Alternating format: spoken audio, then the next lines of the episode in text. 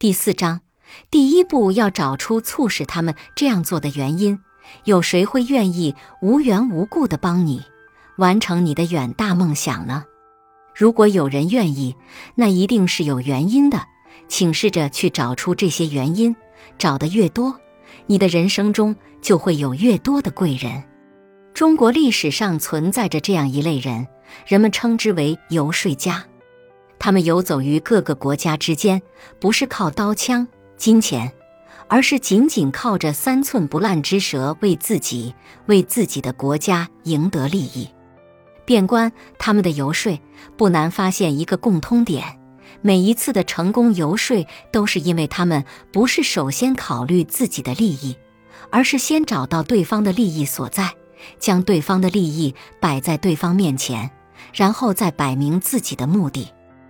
而这也正是他们成功的原因所在。其实不只是游说家，历史上无论是王侯将相，还是谋臣贤士，只要他们想要达到某种目的，要想得到别人的帮助、信任，或者让君上采纳自己的意见，哪一次不是先要找出促使他人帮忙、信任、采纳意见的原因，也就是要找到对方的利益所在点。然后才能达到目的，让对方按照他们的意愿去做事呢。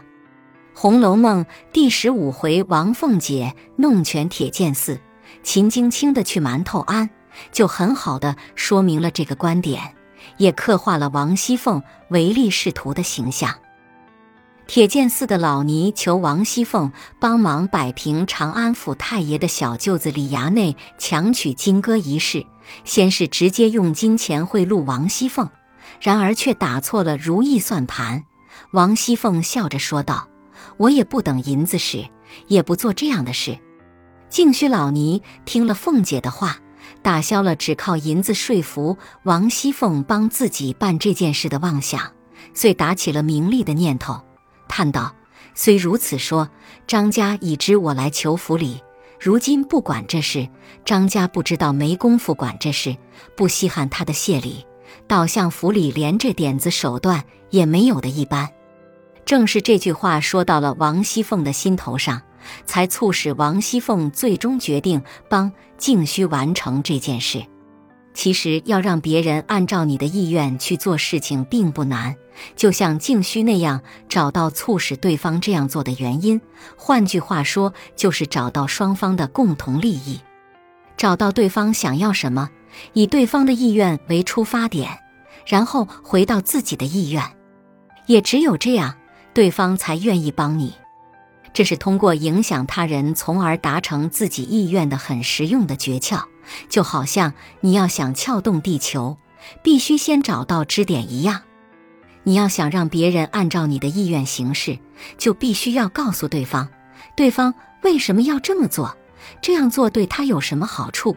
否则，对方是不会做没有理由的事情的。中国有句古话说得好：“话不投机半句多。”话要投机，最主要的就是要先找到对方想要听什么。然后才有可能和对方很好的交流下去，让对方有意愿倾听你的谈话。同样的，我们做事要想合对方的意，就要先了解对方想要什么，然后告诉对方，只要按照你的意愿行事，对方就能得到。多询问，多观察，多倾听，先想别人所想，这样别人才能做你想做之事。风起时，花叶飘零。寒鸦大声的抱怨着，不肯回家。本集播放完毕，感谢您的收听，喜欢别忘了订阅专辑、关注主播，主页有更多精彩内容。